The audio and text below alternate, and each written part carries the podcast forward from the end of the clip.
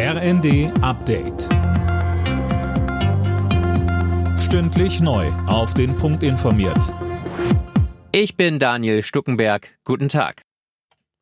Gesunde Ernährung für jeden, auch im Alltag. Das will die Bundesregierung mit einer Ernährungsstrategie voranbringen. Im Fokus die Kinder. In Schulen, Kitas und Co. soll das Essen saisonaler, regionaler und, wenn es geht, bio werden.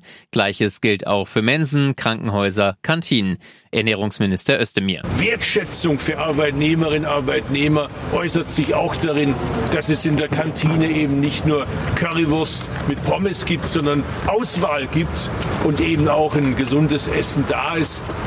Wenn Menschen in Krankenhäuser gehen, damit sie anschließend gesund wieder rauskommen.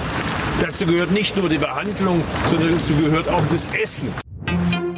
Der ukrainische Präsident Zelensky wird heute in die USA kommen. In Washington ist unter anderem ein Treffen mit Präsident Biden geplant. Das hat das Weiße Haus bestätigt. Für Zelensky ist es die erste Auslandsreise seit Kriegsbeginn.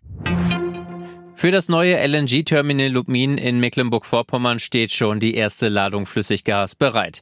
In der Nacht ist der erste Tanker vor Rügen eingetroffen. Alena Tribold, noch kommt im LNG-Terminal Lubmin aber kein Flüssiggas an. Das stimmt, noch fehlt die endgültige Genehmigung, aber zumindest für einen Probebetrieb wurde nun grünes Licht gegeben. Mecklenburg-Vorpommerns Umweltminister Backhaus rechnet mit dem Start eines dauerhaften Betriebs im Januar. Ja, und der Tanker, der da nun bereitsteht, hat 140.000 Kubik Kubikmeter Flüssigerdgas aus Ägypten an Bord. Er soll dann als schwimmendes Zwischenlager dienen. Der Transport zum Terminal erfolgt dann über kleinere Shuttle-Schiffe. Der ADAC rechnet vor Weihnachten mit vielen Staus. Die erste Reisewelle wird für heute erwartet, der Höhepunkt dann morgen und übermorgen. Dann treffen Urlauber auf den Berufsverkehr. Erst ab Heiligabend rechnet der ADAC mit einer Entspannung der Lage auf den Straßen. Alle Nachrichten auf rnd.de